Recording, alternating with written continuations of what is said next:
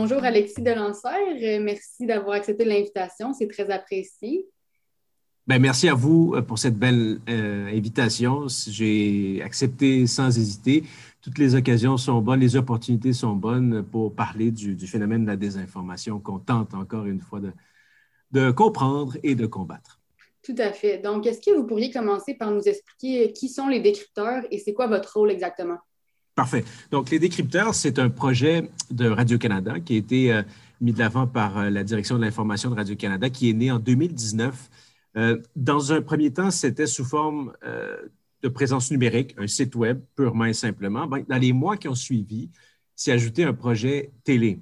lié au décrypteur. Donc, une, une, version télévisuelle, un rendez-vous télévisuel lié au décrypteur. Moi, c'est là où j'entre en scène à titre d'animateur. Mais déjà, il y avait une petite cellule qui existait euh, pour le web, euh, composée à l'époque de Jeff Yates et de Bushra Watik. Euh, et puis, ben, la mission, la mission, c'est d'une part, oui, on peut dire d'aider les citoyens à démêler le vrai du faux, mais ce serait une erreur de s'arrêter là. Une erreur vraiment, je crois, fondamentale parce que c'est au-delà du vrai faux, vrai faux, vrai faux, ce serait bête de s'en tenir à ça. Il faut comprendre le phénomène. Il faut le saisir dans toutes ses nuances, dans toute sa complexité, dans toutes ses ramifications. Et puis, il y a beaucoup de choses à dire à ce sujet-là. Il y a beaucoup de choses encore qu'on cherche à comprendre. Donc, l'idée, c'est de faire comprendre aussi dans quel contexte la désinformation s'enracine, se déploie, se manifeste dans, les, univers virtuels, parce que c'est surtout là-dessus qu'on se centre au décrypteur, ce qui se passe sur le web et plus précisément dans les réseaux sociaux. Et donc aussi, notre mission, c'est de donner des outils aux gens, des outils concrets pour que les, personnes, peu importe leur âge, leur condition sociale, soient en mesure de combattre avec les moyens du bord, des moyens à leur portée, la désinformation. Donc, une, vocation sans prétention, en toute humilité, pédagogique à, tout ça. Puis, euh, c'est un, en gros, je cherche à voir s'il y a une autre dimension que j'ai oubliée, mais, c'est ça. Euh, c'est vraiment de. et, nous-mêmes, on apprend les décrypteurs dans tout ça. Je veux dire, c'est une œuvre collective on, est doté, oui, d'une certaine expertise qu'on tente de partager le plus possible, mais, c'est un phénomène qui se déroule, qui se raffine devant nos yeux jour après jour, semaine après semaine. Euh, donc, c'est un terreau très, très fertile. Et puis, on, espère atteindre le plus de gens possible. On est dans l'univers médiatique nord-américain, en tout cas canadien tout le moins. À ce que je sache, la seule unité ou la seule émission, à tout le moins télé, consacrée exclusivement à la lutte à la contre la désinformation. Il y en existe pas mal plus euh, en France, dans, dans, les, dans, les, pays francophones en Europe, la France, Belgique notamment, la Suisse aussi. Euh, mais voilà. OK, c'est super. Euh, si je parle trop, vous me le dites. Hein? Est-ce qu'il y a une limite de ah, ben temps à votre balado, à votre podcast? Non, non, il n'y a pas de limite. C'est vraiment, vous nous dites tout ce que vous pouvez. Là, ouais. OK, c'est bon. C'est bon. Est-ce que vous pourriez nous expliquer la différence entre les fausses nouvelles et les conspirations ainsi que les théories du complot? Bon, déjà en partant, euh, moi, puis je pense que je partage l'avis de mes collègues là-dessus, on, a un petit peu de difficulté avec le terme fausse nouvelle. Euh, je ne crois pas que ce soit le terme le plus, euh, le plus approprié. Je comprends qu'on l'utilise abondamment. petite note en bas de page, j'ai fait une, une, entrevue au cours de la dernière année, à l'automne dernier, si ma mémoire est bonne, avec Craig Silverman, qui est un journaliste canadien, qui, à qui on, on attribue, la, si on veut, le, le fait d'avoir rendu populaire l'expression fake news euh, avant l'avènement de Donald Trump. Donald Trump arrive, s'approprie le terme, le, concept, si on veut, et puis ben, l'instrumentalise à sa sauce, et puis le retourne contre les médias dits conventionnels en disant les fake news, c'est vous. Alors, c'est à partir de ce moment-là, moi, où je sens un, un, petit malaise avec cette expression-là, fake news, qui a été récupéré comme ça par Donald Trump, mais qui est récupéré dans d'autres pays ou d'autres régimes autoritaires pour justement museler les opinions et les voix dissidentes, euh, pour, euh, comme paravent aussi, euh, pour justement y aller de mesures qui vont à l'encontre des droits humains fondamentaux. Voilà pour fausse nouvelle. On préfère, nous, des informations parce que c'est plus englobant. Quand on dit désinformation, ben, d'une part, c'est l'intention c'est la question de la préméditation. C'est la, volonté préméditée, euh, voulue, pensée, délibérée de tromper autrui avec une information qui est forgée de toutes pièces ou encore qui est altérée. Puis là, c'est là qu'entre en ligne de compte d'autres concepts ou d'autres euh, nuances de désinformation qui sont la malinformation, et la mésinformation. Je ne vais pas rentrer dans tout le détail, mais ça peut être par exemple une image, un élément de nouvelle qui sont tout à fait vrais, mais qui sont sortis de leur contexte, qui plaquaient un autre contexte pour nous faire croire quelque chose. OK. Donc, ça peut être par exemple, euh, bon, euh, deux, deux, exemples qui me viennent en tête. Si on prend une image, par exemple, une image qui circulait à un moment donné de Stephen Harper, qu'on connaît tous, ancien euh, premier ministre conservateur, avec une coiffe autochtone, typique autochtone. Et puis là, cette image a commencé à circuler à l'époque du scandale Blackface dans lequel était empêtré Justin Trudeau. Et puis là, on a tenté d'attribuer à M. Euh, Harper de le mêler finalement à cette controverse-là. Ah, ah, puis là, certains ont crié au photomontage, certains ont crié à la fausse. Mais bref, la vraie histoire dans tout ça, c'est que c'était une photo réelle de l'agence Reuters. M. Harper, qui s'était rendu dans une Première Nation pour recevoir un titre honorifique, avait eu la coiffe autochtone. Mais donc, on l'a sorti de son contexte, on l'a plaqué dans un autre contexte pour lui faire dire, lui faire raconter une autre histoire. Ça, c'est un exemple. Mais des, exemples comme ça, il y en a plein, plein, plein, plein, plein, surtout en temps de, pandémie. Une étude qui a été faite en 2008 qui dit X vient prouver en 2020 ou 2021 Y. Alors, c'est là où on s'y perd un peu et où c'est important de faire la distinction entre des informations malinformation, mésinformation. Mais je ne vais pas rentrer dans le détail, mais, vous voyez comment on peut jouer avec les contextes, avec des informations fausses, partiellement vraies, ou vraies, mais trafiquées autrement. Oui, c'est sûr. Parfait. Puis est-ce que euh, c'est vrai, dans le fond, qu'on est disposé, euh, prédisposé, en fait, à adhérer à des théories du complot? Euh, ben, dans, le fond, que notre cerveau est déjà conspirationniste à la base de façon un peu biologique ou c'est pas vrai? Malheureusement, c'est vrai. Malheureusement, on a en nous euh, effectivement euh, des, prédispositions. Puis c'est encore une fois, c'est un champ, champ, de connaissances qui est en train d'être développé de plus en plus. Euh, c'est pas tout à fait abouti, puis ça va continuer en psychologie sociale notamment. C'est la question des biais cognitifs dont on parle souvent à l'émission. Des biais cognitifs, donc des, mécanismes qui sont ancrés dans nos cerveaux depuis la préhistoire, disons, et qui ont permis à l'être humain de survivre dans un tout autre contexte. Ces biais cognitifs-là ont permis, euh, donc, euh, ont, été sélectionnés, mais on les a en nous alors que notre monde, le monde dans lequel on vit, c'est vraiment complexifié. Alors, si par exemple, il y, en a plusieurs biais cognitifs, on peut parler du, euh, du biais de, de confirmation qui, est certainement le plus connu, qui fait en sorte qu'on va, on va sélectionner euh, les éléments d'information qui euh, viennent, euh, qui viennent donner la valeur à ce qu'on croit ou à ce qu'on pense savoir déjà. Ça, vise à, soutenir notre point de vue puis à rejeter systématiquement tout ce qu'il contredit. Et ça, c'est un des biais cognitifs les plus puissants, les plus enracinés. Il y a, même une production de dopamine quand on traite une information qu'on sait déjà. Euh, il y a une étude qui a été faite conjointement par des chercheurs de l'Université de Winnipeg et l'Université de l'Illinois, une expérience en fait auquel, euh, à laquelle on a soumise plusieurs personnes et on, leur disait ceci. Euh, acceptez-vous, oui ou non, moyennant une certaine somme, de lire et de vous exposer à des opinions contraires?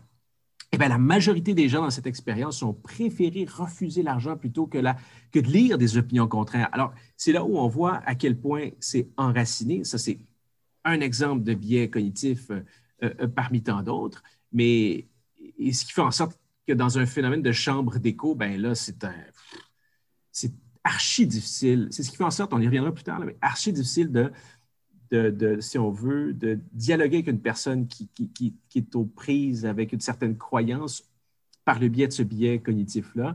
Il y a aussi la question de l'identité, du lien émotif. Là, je vous nomme les biais cognitifs qui, à mon sens, sont les plus importants. Il y en a des vingtaine, une trentaine.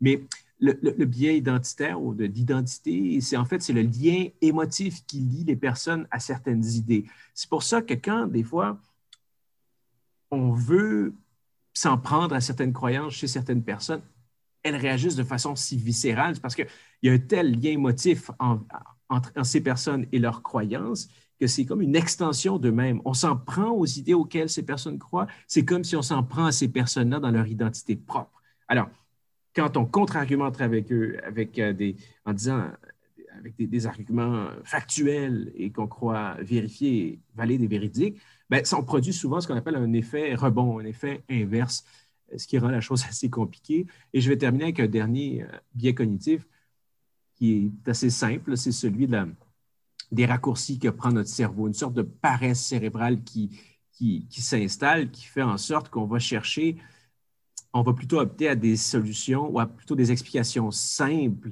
à des phénomènes complexes. Euh, ça, c'est ce qu'on voit régulièrement un peu partout euh, autour de nous aux décrypteurs et je suis sûr que c'est un peu la même chose pour vous.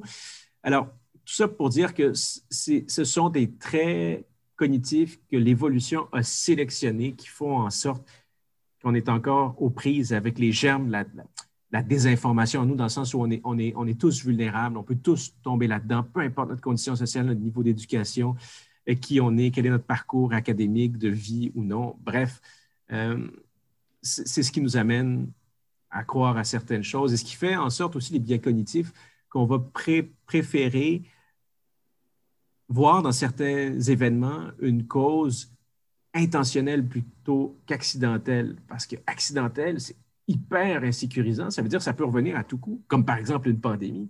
Alors, c'est plus commode de penser que c'est orchestré par une élite mondiale, Bill Gates ou je ne sais trop qui, euh, et, ce qui explique ce genre de, de, si on veut, de biais cognitifs et le succès de ces biais cognitifs. Alors, pour nos ancêtres de la préhistoire, c'était fort pratique parce qu'il y avait véritablement des conflits entre tribus et de vrais complots qui s'orchestraient.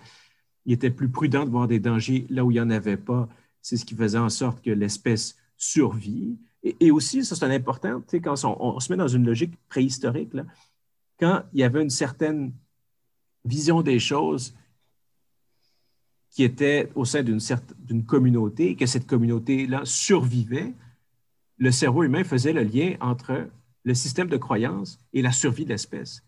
Donc, si on s'en prend, si on, démantibule le système de croyance, c'est l'espèce elle-même qui est menacée. Alors, ça, c'est répercuté à travers les siècles, à travers les millénaires, mais là, ce problème, c'est qu'on n'est plus dans un contexte préhistorique et puis le monde est pas mal plus complexe. Je parle beaucoup, je suis désolé. Non, c'est vrai correct et c'est super intéressant. Là. Euh, est-ce que vous Mais Frédéric, Frédéric, pardon, je, je pense que je n'ai pas répondu à toute votre question parce que vous, vous m'avez vous parlé de toutes les fausses nouvelles. Vous Vouliez-vous que je parle un peu des conspirations et des théories du complot? Quelle est la différence dans tout ça? Ou... Ah ben, si vous voulez, vous pouvez expliquer, là, ouais. Ben, rapidement, parce qu'on entend beaucoup conspiration, théorie du complot, complot, fausses nouvelles. Rapidement, je vous promets. les, les, conspirations, pour moi, ça, ça a plus à voir avec la pensée conspirationniste. Il y a certaines personnes qui ont plus tendance, si on veut, avoir des, des, des, complots euh, réels ou non dans le monde dans lequel on vit. C'est ce qui fait en sorte que quand on gratte un peu, une personne qui croit, par exemple, que la pandémie est orchestrée de toutes pièces, peut aussi croire et va souvent croire à d'autres complots. Ça peut être le 11 septembre, est une, encore une fois orchestré par je ne sais pas trop qui, euh, que je ne sais pas moi, le, le, Big Pharma, que ci et que cela. Donc, tout ça, c'est un système de pensée qui fait en sorte qu'on est dans, une, dans l'univers de la conspiration. Bon, théorie du complot versus complot. Il y a des vrais complots. Les vrais complots, ça a eu lieu dans l'histoire.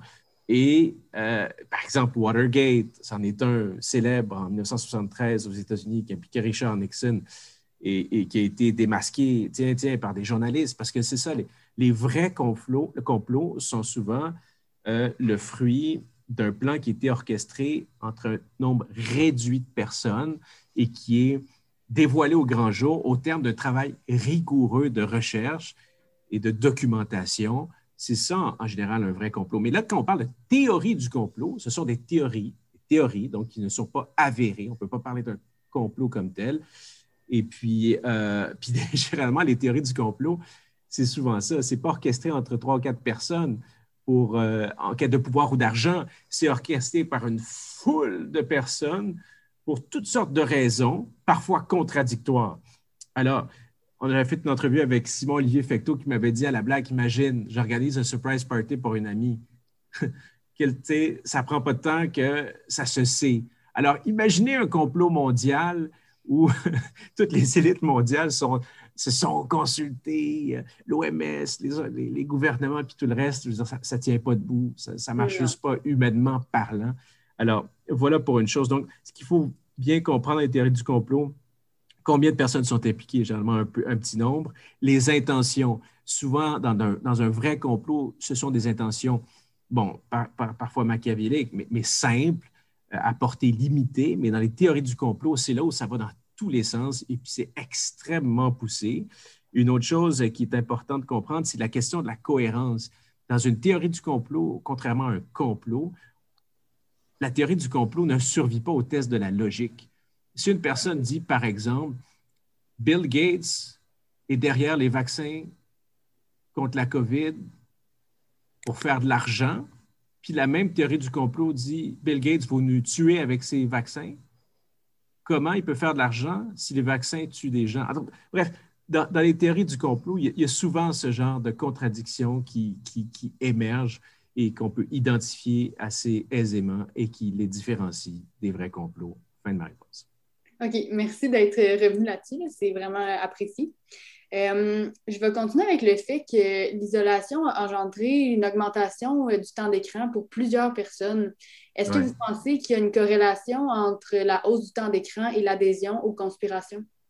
Bien, moi-même, je n'ai pas pu, dans un cadre académique ou de recherche académique, le, valider, mais, mais, il y a des recherches qui vont en ce sens, euh, sur lesquelles je suis tombé au fil de la pandémie. Mais je pense qu'il y, a certainement une corrélation à faire entre le temps passé devant les écrans qui a été multiplié par je ne sais pas trop combien, et puis le fait qu'on était exposé, étant donné l'écosystème des réseaux sociaux, les algorithmes, euh, on était exposé à certaines euh, théories plus qu'on l'aurait été autrement. Mais c'est ça qu'on a observé au décrypteur, c'est qu'on s'est rendu compte qu'il y, a, y a bien des personnes qui n'avaient jamais été en contact avec, euh, je ne sais pas moi, la, 5G qui cause ceci, qui cause cela, mais soudainement, dans, dans dans la, foulée de la pandémie, se sont mis à croire à ce genre de choses-là. Peut-être que dans vous, dans vos propres entourages, un cousin, une tante, un oncle, euh, peu importe qui, s'est mis à soudainement évoquer ce genre de théorie. Bien, ça, c'est le reflet, entre autres,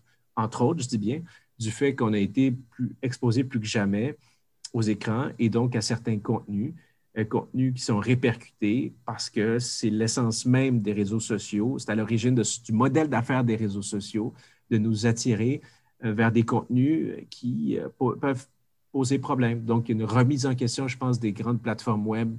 On sait que c'est une réflexion qui est entamée, mais qui, est, qui, avance à pas de tortue, malheureusement. Oui,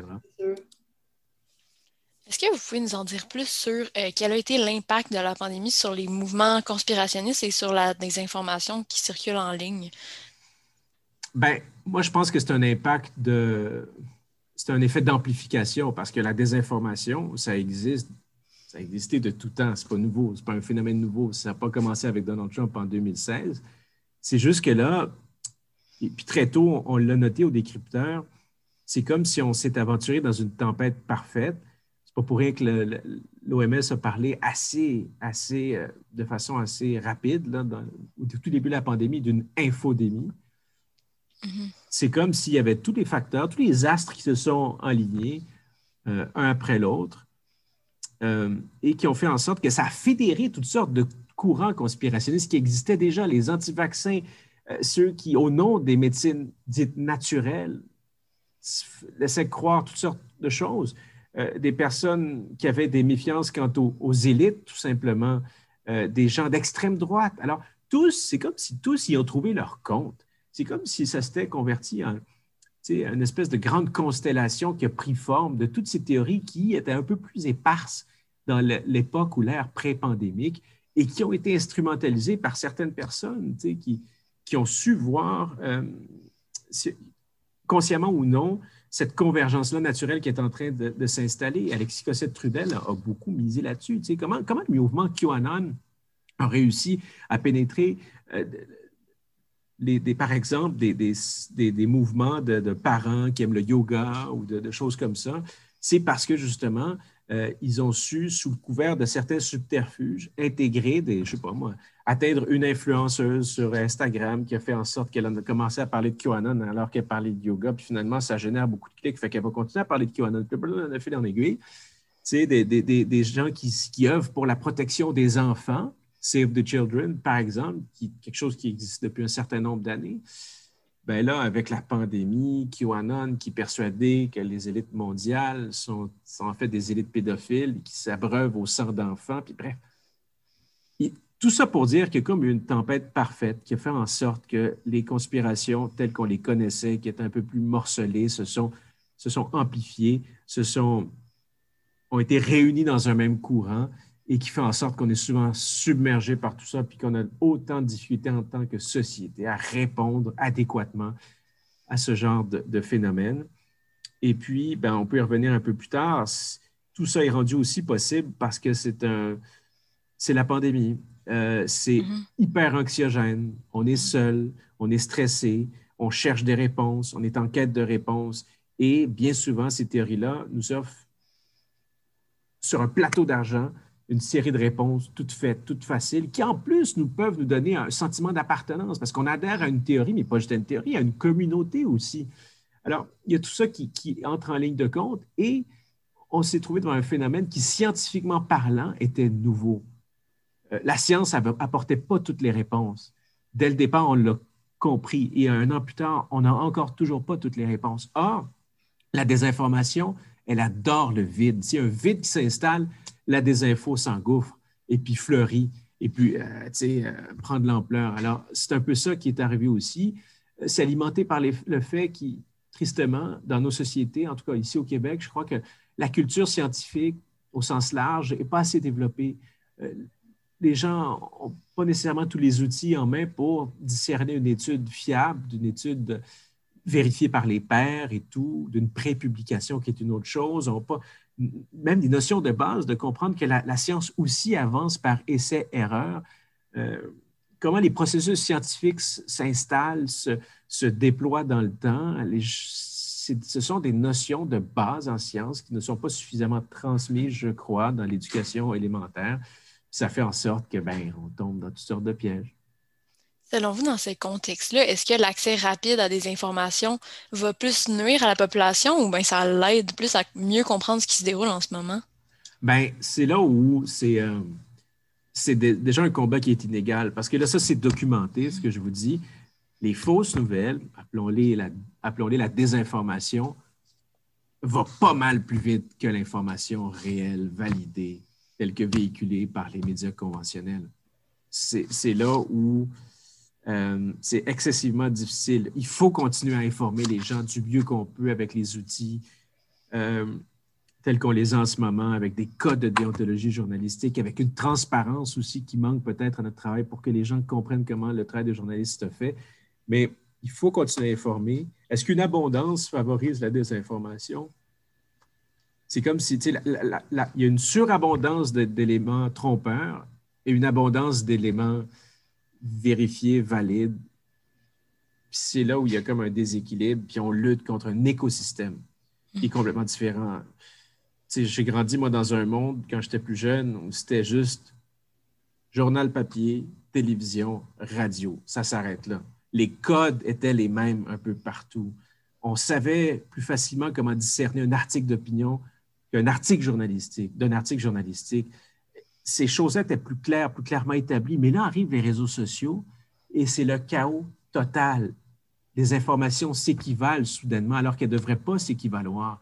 Euh, alors, on est dans ce monde-là qu'on tente encore de comprendre et toutes les générations n'ont pas le même niveau de familiarité et de compréhension du phénomène, ce qui alimente le chaos actuel. Mais aux décrypteurs, bien humblement, on essaie de faire notre part dans tout ça. Et aussi avec les, les algorithmes, sur les réseaux sociaux, ça l'aide pas non plus. On fait juste, on voit de plus en plus de ben, d'affaires qui concordent avec nos pensées, puis on n'est pas exposé à d'autres pensées avec les algorithmes. Exact. Ah non, mais ça, c'est très important de le mentionner. Ça aussi, c'est documenté, amplement documenté. Euh, c'est ce qui est propre aux algorithmes, qui, qui demeure, on le sait, des codes secrets, c'est du secret industriel. On ne saura jamais quel est l'algorithme ou quels sont les algorithmes de Google, Facebook et compagnie, mais il a été clairement établi au fil des ans euh, que ça, effectivement, ça, nous pousse vers des contenus de plus en plus extrêmes qui aussi peuvent renforcer le phénomène de chambre d'écho, où, ce sont les mêmes informations, les mêmes système ou chef de pensée qui s'alimente tout le temps, où il n'y a pas une diversité d'opinions. Euh, je ne me rappelle plus du pourcentage, je cherche le pourcentage pendant que je vous parle, mais c'est un pourcentage assez élevé de ce que les gens voyaient sur YouTube qui n'était pas le fruit de leur recherche. C'est-à-dire, ce qu'ils finissaient par regarder beaucoup sur YouTube, ce n'est pas ce pourquoi ils étaient allés sur YouTube au départ, mais plutôt ce qui apparaissait dans la, dans les, vidéos, les suggestions exactement. Pourquoi? Parce que l'algorithme a été construit comme tel. On a fait une entrevue au décrypteur avec, euh, il s'appelle, euh, j'ai oublié son prénom, Chalot, son nom de famille, c'est un Français, qui lui faisait partie de YouTube à l'époque où ces algorithmes-là ont été créés. Et quand il a vu le monstre qui est en train de se construire, qui est en train de se créer, des visées purement pécuniaires et commerciales, il s'est dit non, moi je ne veux pas faire partie de ça il est sorti de l'univers YouTube, de cet empire-là qui est chapeauté par Google, pour dénoncer un peu ce qui se passe, puis comment l'architecture s'est construite de ces univers-là dans lesquels on est pris au piège. Puis ben, ben c'est ça dont on a parlé au décrypteur. C'est ce, qui explique le phénomène du rabbit hole, tu sais, du, trou, où une fois que tu mets le doigt dedans, tu t'enfonces encore plus profondément, pour certaines personnes plus que d'autres, dans des univers où il y a comme une vision tunnel unidirectionnel, où il n'y a plus rien qui passe de. Alors, c'est un peu ça.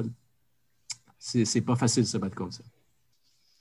Non, euh, à une échelle individuelle, selon vous, c'est quoi les facteurs qui expliquent euh, qu'une personne va adhérer aux fausses croyances euh, dans le contexte de la COVID? Bien, dans le contexte de la COVID, sans vouloir généraliser, parce qu'il y a tellement de cas de figure, mm-hmm. je pense que je l'évoquais tout à l'heure, le, le, côté très stressant, anxiogène, euh, aussi dépourvu de réponses claires sur ce qui arrive, pourquoi ça arrive, qu'est-ce qui va se passer. Ben, je veux dire, ça, pousse certaines personnes à se tourner vers des, euh, des, réponses faciles, des réponses faciles à intégrer et à la communauté de personnes qui véhiculent ces réponses-là. Ça, c'est un, premier élément. Et puis, tristement, ce sont des personnes qui, c'est comme un cercle vicieux, on commence à croire à ce genre de choses-là. On se fait regarder un peu de travers par notre entourage. Et puis, l'entourage n'a pas nécessairement tous les outils pour savoir comment bien interagir avec des personnes qui sont prises avec ces, ces, croyances-là. Et puis, le, sentiment d'isolement s'accentue, s'accentue, s'accentue. Plus il s'accentue, plus on a la difficulté à atteindre ces personnes-là, plus on a la difficulté à atteindre ces personnes-là. Et là, ça, ça, s'alimente, ça s'auto-alimente. C'est pas peine perdue. Il y a des pistes de solutions et des façons de faire pour euh, reprendre contact avec la réalité, mais, c'est vraiment, vraiment, vraiment ardu. On, a pu faire part de nombreux témoignages dans nos articles et à l'émission aussi de personnes qui sont proches euh, d'individus qui leur sont chers, mais qui ont balancé, qui, ont, qui ont basculé voilà, dans un univers qui est complètement parallèle. Parfait. Sinon, euh, on sait qu'avec la montée des mouvements anti-masques et anti-vaccination, il y a vraiment une polarisation des opinions dans la société. Et euh, je me demande, enfin, comment vous pensez qu'il est possible de diminuer cette séparation-là qui est au sein de notre population? Oui, ça, c'est un gros, gros problème. Je pense que ça va être pas mal le défi de, 2021 parce que la désinformation va, comme vous le dites, un peu de pair avec la polarisation. Mm-hmm. Euh, ça peut être utile de voir, par exemple, un premier ministre Legault qui, un samedi matin, va sur sa page Facebook et qui dénonce la haine dont il est victime sur sa page Facebook. C'est ce qu'il a fait il y a deux semaines. Donc, il faut en parler. C'est un premier, premier élément. Il faut parler de cette polarisation qui est le vecteur principal, c'est souvent la haine. Hein. cette polarisation qui se traduit par des messages haineux. Là, il y a des choses qui se passent en ce moment. Il y a, Facebook et les autres. Euh, GAFAM qui sont interpellés là-dessus de plus en plus. Euh, ça a été le cas il y a quelques semaines dans un comité euh, des communes, un comité parlementaire à Ottawa, où le, représentant de Facebook au Canada, Kevin Chan, a dû faire face à certaines questions à ce sujet-là. C'est une responsabilité partagée, le combat contre la polarisation, puis les, les messages haineux, une responsabilité partagée entre les gouvernements, qui doivent agir en ce sens-là, Et c'est ce qui va arriver avec un projet de loi, nous dit-on, euh, qu'Ottawa va déposer dans les prochaines semaines, qui va viser à lutter contre les discours haineux, les discours menaçants sur le web aussi. Ce qu'on va faire en pratique, c'est de mettre en application la loi qui existe dans le monde réel pour contrer les messages haineux, mais la mettre en pratique et l'exercer dans le monde virtuel des réseaux sociaux. On verra si ça marche, jusqu'à quel point ça marche. Euh, les réseaux sociaux doivent en faire un peu plus. Ce sont des, méga entreprises qui, on l'a vu, qui s'en permettent pas mal, comme ils l'ont démontré en Australie récemment. Euh, il va falloir trouver un terrain d'entente avec ces méga entreprises pour le bien de notre société. Et aussi, les citoyens. On a tous une, une, importance, je veux dire, une responsabilité là-dedans euh, pour euh, faire baisser d'un cran la, polarisation. On peut, on peut communiquer d'une façon différente. On peut encourager les dialogues un peu plus sains entre nous, entre citoyens dans l'espace virtuel parce que c'est très facile derrière le paravent d'un mm-hmm. clavier de, dire tout et n'importe quoi. Euh, mais euh, il faut, dans la mesure du possible, de ne pas répondre à la polarisation avec plus de polarisation. C'est une question de civisme aussi. C'est là où moi j'ai des craintes par rapport à la suite des choses. Puis je terminerai en parlant, en parlant de la responsabilité des médias. C'est pas vrai que les médias n'ont pas de responsabilité dans tout ça. Les médias commettent des erreurs dans la façon de couvrir les nouvelles, dans la façon aussi de, comment je pourrais dire, d'évoquer des phénomènes qu'on voit sur le web. Au décrypteur, on n'utilise pas le terme COVIDio. Il y en a médiatiquement qui ont décidé de le faire. Je n'aimerais pas d'autres médias. Ce n'est pas nécessaire de le faire dans ce cadre-ci. Mais nous, on ne fera pas ça. Pourquoi? Parce que ça n'aide pas la cause. Quelle cause? Notre bien commun, notre, notre façon de vivre ensemble. Ce n'est pas en les ridiculisant, en les insultant qu'on va améliorer la situation. Parce que ça, je ne l'ai pas dit tantôt, d'ailleurs, pour répondre à la question, je crois, de. Est-ce que c'était Gabriel? En tout cas, bref. Euh,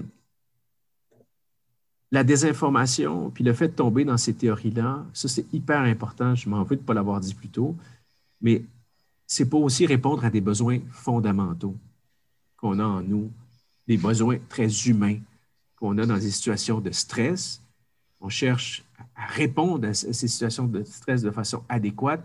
Et il y a des bons moyens et des moins bons moyens. Dans la catégorie des moins, bons moyens, il y a les fausses nouvelles. Alors, quand vient le, moment d'interagir avec un proche, par exemple, qui a basculé dans l'univers de la désinformation, avant de parler de ses croyances, tentons auprès de ce proche, que ce soit un frère, une soeur, une amie, un tante ou un, une tante ou un oncle, de savoir, OK, mais pourquoi tu crois ça? Quel est le besoin fondamental que tu cherches à combler en, adhérant à ce genre de théorie-là? Et c'est à ce niveau-là, je pense, où la connexion peut se faire avec les personnes qui ont basculé dans cet univers-là. C'est là-dessus qu'il faut agir. Et c'est vrai aussi dans le cas de la polarisation, je crois.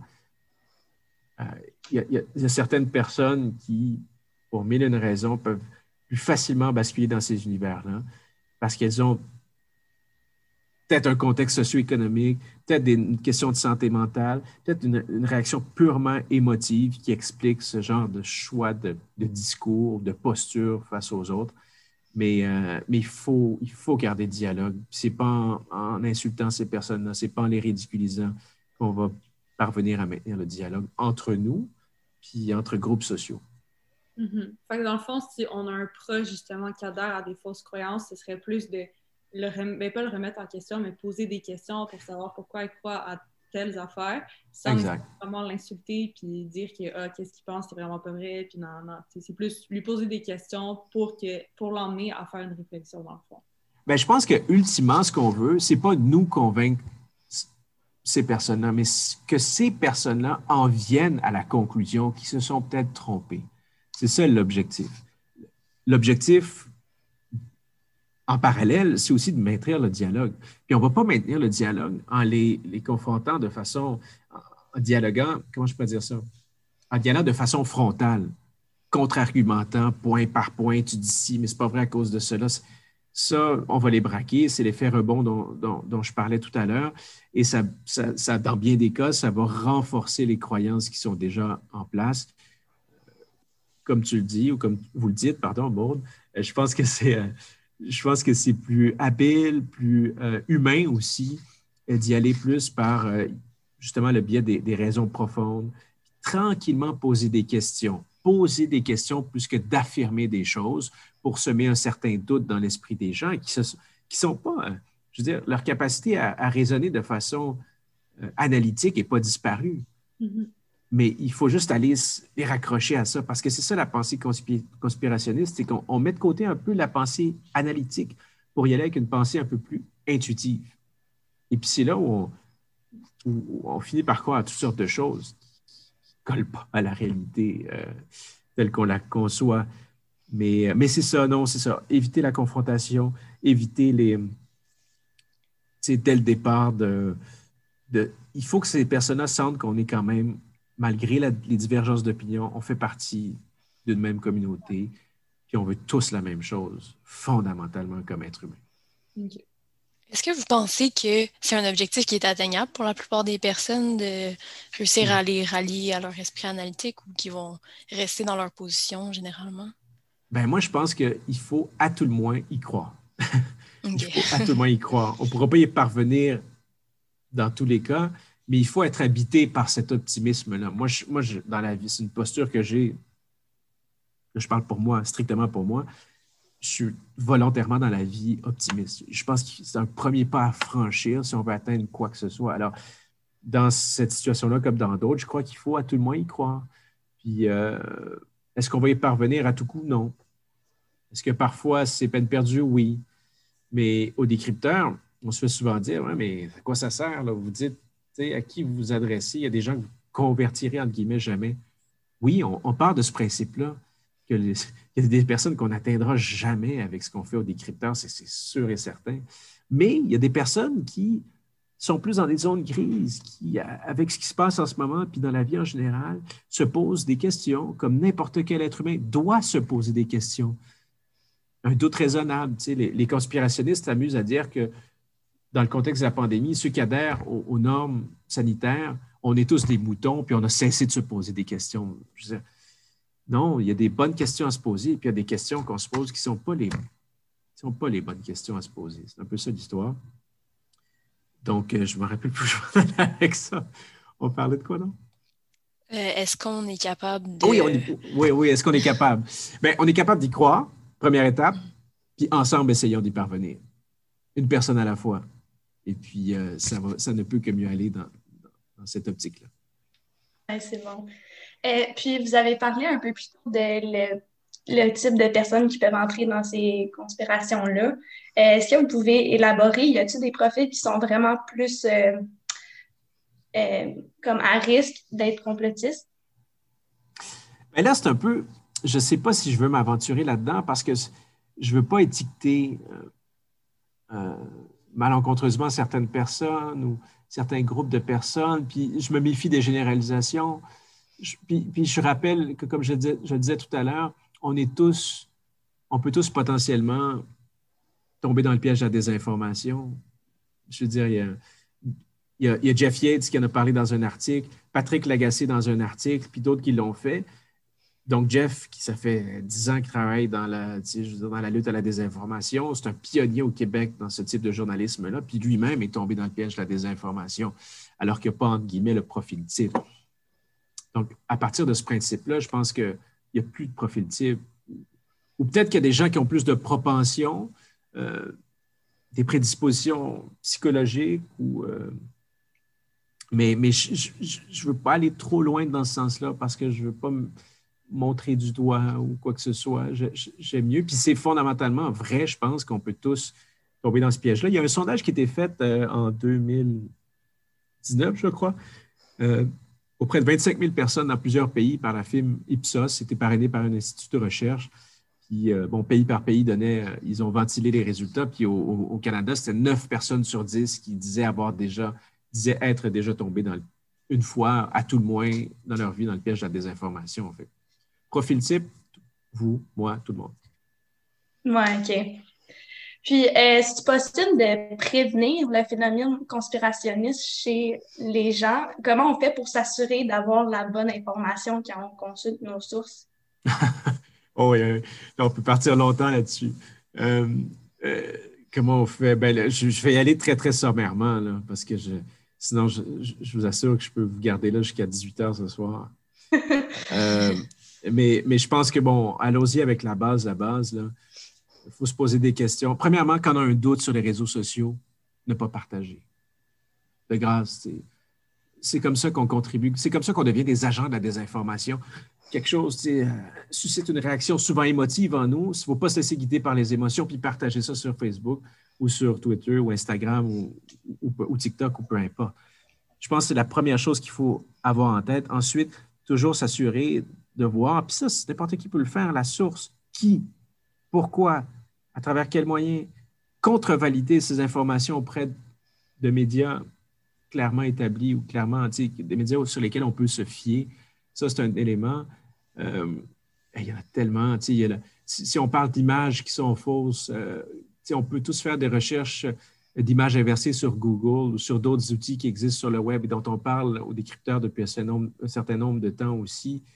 Euh, on peut aussi, en ce qui concerne des, vidéos, il y a des outils qui existent pour déceler, pour remettre en question, en, contexte des vidéos, les replacer en contexte, puis pouvoir départager les vidéos qui ont été euh, forgées ou altérées, ou ce genre de choses-là. Je pourrais y aller point par point, mais je pense qu'on va s'y perdre. Euh, l'important, c'est ça, c'est de jamais perdre de vue notre capacité à avoir une pensée analytique, ne pas réagir à la moindre euh, émotion, toujours s'assurer des sources et puis écrire au décrypteur. non, mais pour vrai, nous, nous au décrypteur, c'est notre façon de fonctionner, je dis très, très, candidement. Comment on travaille? Ben, c'est simple. On reçoit des courriels, puis euh, on, fait le tri. Qu'est-ce qui est de, plus d'intérêt public? Qu'est-ce qui est le qu'est-ce qui est le plus viral? On a, nous, des outils pour le mesurer. Quelqu'un nous envoie un truc, trois, quatre personnes nous envoient le même truc. OK, on valide jusqu'à quel point c'est partagé sur les réseaux sociaux. Il faut en parler. C'est une question d'intérêt public. On y va. Euh, pendant la pandémie, entre le mois de mars et le mois d'août, on a dénombré près de 6 000 courriels qu'on a reçus aux, décrypteurs. Alors, c'est ça, c'est ça notre matière première, c'est ce que les gens nous envoient. Vous êtes nos yeux et nos oreilles. On ne peut pas tout voir, bien entendu. On est euh, trois ou quatre dans l'équipe, c'est tout. On est, c'est rien. Alors, on a besoin de tout le monde, on a besoin de vos lumières. Puis nous, avec ça, ce qu'on fait, ben, c'est, on a, nous, notre petite expertise, mais aussi d'autres experts à qui on peut s'adresser en tant que journaliste pour venir valider, euh, infirmer ou non, infirmer ou confirmer certaines informations qui circulent. C'est ce qu'on fait avec la COVID-19. Euh, en ce moment. Ce n'est pas moi qui me prononce sur, euh, sur, sur, ce qui se passe avec la COVID. Je ne suis pas épidémiologiste, je ne suis pas virologue, je ne suis pas non plus infectiologue, mais je me tourne vers les gens qui sont détenteurs de ces savoirs-là. Puis on met ça en contexte. Ça, c'est notre travail de journaliste, mettre les informations en contexte et puis les vulgariser le plus possible. Alors, c'est ça la, meilleure façon aussi de, faire, c'est de nous écrire. et j'espère qu'il y a d'autres médias aussi à qui vous pouvez écrire, à qui vous pouvez écrire qui iront un peu dans le même sens. De plus en plus, ça se fait. Jean-François Clich, euh, qui travaille pour Le Soleil. Euh, Camille Lopez, maintenant, avec Nouveau Le Fil. Euh, il y a plein de, journalistes qui, tranquillement mais sûrement, commencent à répondre à ce genre de questions que les gens se, posent. Et puis, ben, je vous invite fortement à voir le site web des décrypteurs au fil des ans, aussi sur le canal YouTube de Radio-Canada Info et sur Twitter. On a fait des capsules vidéo, on a fait des segments à l'émission, on a fait des articles où on vous donne des outils concrets pour combattre la désinformation. Ah, super. Donc, il y a plus en plus de ressources pour nous aider à heureusement, des informations. Heureusement, c'est ce qu'on appelle aussi le journalisme de données, c'est que le web comme outil, c'est merveilleux puis c'est horrible en même temps, parce que dans l'aspect merveilleux des choses, c'est qu'il y a plein d'outils qui existent sur le web qui sont à la portée de pas mal de monde et dont on peut se servir pour valider certaines informations. Euh, voilà. Mais il s'agit de les connaître. Oui, c'est bon. Euh, puis, c'est quoi les conséquences euh, de l'adhésion des idées complotistes sur la santé mentale des individus? Ça prend-tu une grande importance? Moi, je pense que oui, parce qu'on on parlait du, facteur d'isolement tout à l'heure. Ça, c'est un problème qui est, l'effritement des liens sociaux. Moi, c'est ce qui m'a le plus ébranlé pendant la, la pandémie, c'est quand on recevait des courriels, des appels, dans certains cas très rares, mais surtout des courriels de personnes complètement dévastées. parce qu'imagine, tu n'as plus de contact possible avec ta mère parce qu'elle est complètement acquise aux, euh, théories conspirationnistes, puis que, comme dans une spirale. Moi, je trouve que le grand risque, c'est aussi l'effritement du lien social. Euh, les liens sociaux, on en a besoin autant que de. Je veux dire, il y a, des analyses qui ont, qui, ont, été faites sur le cerveau humain. Euh, l'appétit pour la nourriture et l'appétit pour les liens sociaux s'activent les mêmes zones du cerveau. C'est tout autant vital. C'est hyper important. Mais là, les théories conspirationnistes viennent effriter, le, affecter les liens sociaux. Mais moi, c'est ça qui, que je crains. Déjà, en partant, on est dans une société archi-individualiste. Hein, où le, bien-être collectif n'est pas nécessairement une valeur qui est la, plus euh, partagée entre nous.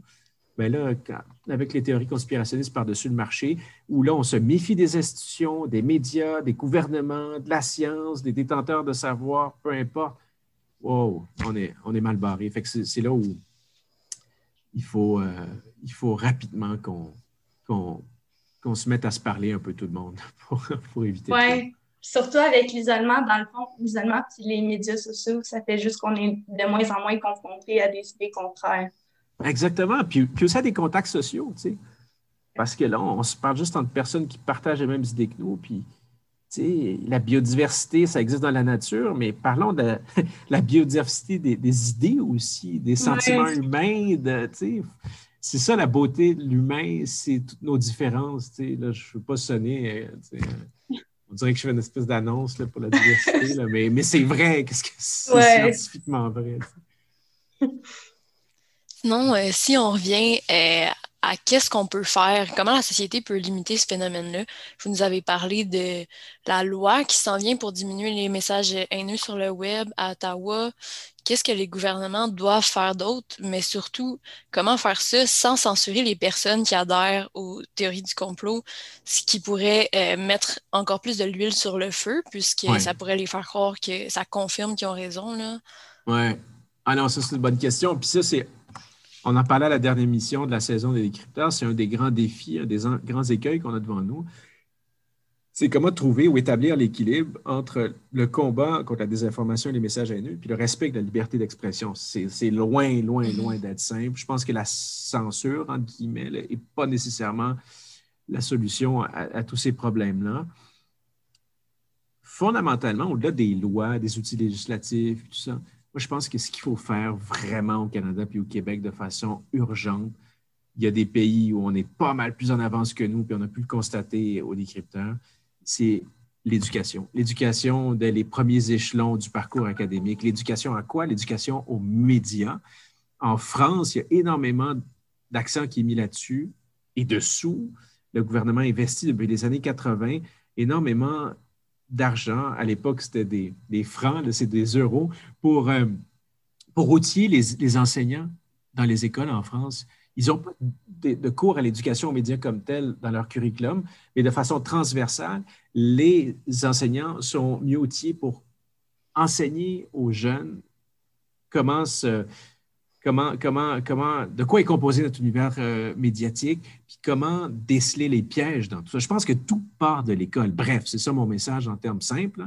Tout part de l'école, puis on n'en fait pas assez au Québec, on n'en fait pas assez au Canada oui, il existe des programmes pour lutter contre la désinformation qui sont financés par Ottawa. C'est très bien. La FPJQ, la Fédération professionnelle des journalistes du Québec, en fait partie, mais on pourrait aller pas mal plus loin. Je faisais ce matin une, euh, je donnais ce matin une espèce de conférence présentation avec euh, des gens en France et qui, des professeurs, et puis sur le robot conversationnel. Je ne sais pas si vous le connaissez, des décrypteurs, c'est un chatbot qu'on a fait, qu'on a développé, où avec un, téléphone, vous pouvez dialoguer avec un robot. Le robot, c'est en l'occurrence, c'est ma face et c'est mon nom.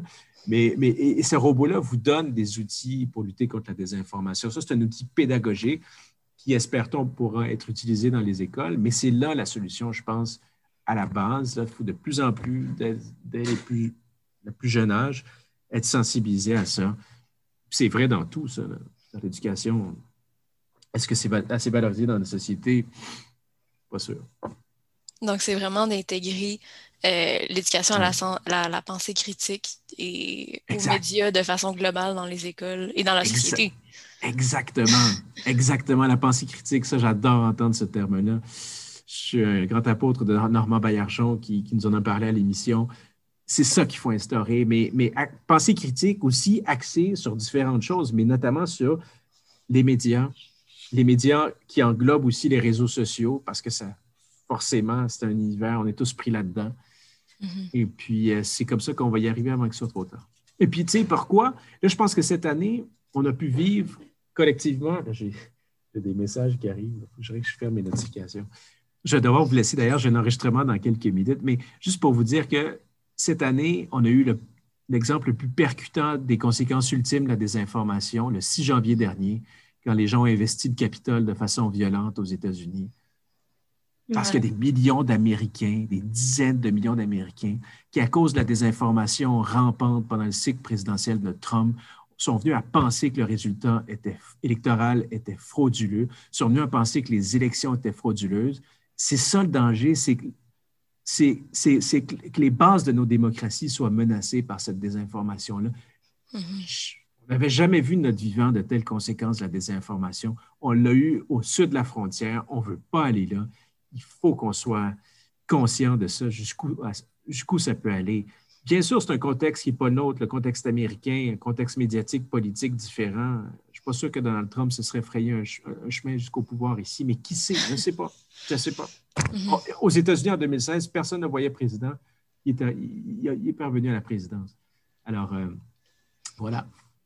Parfait. Ben, merci beaucoup euh, pour toutes euh, ces informations-là. Ça a été super intéressant. Je pense que ça fait pas mal le tour de euh, ce dont on voulait parler avec vous.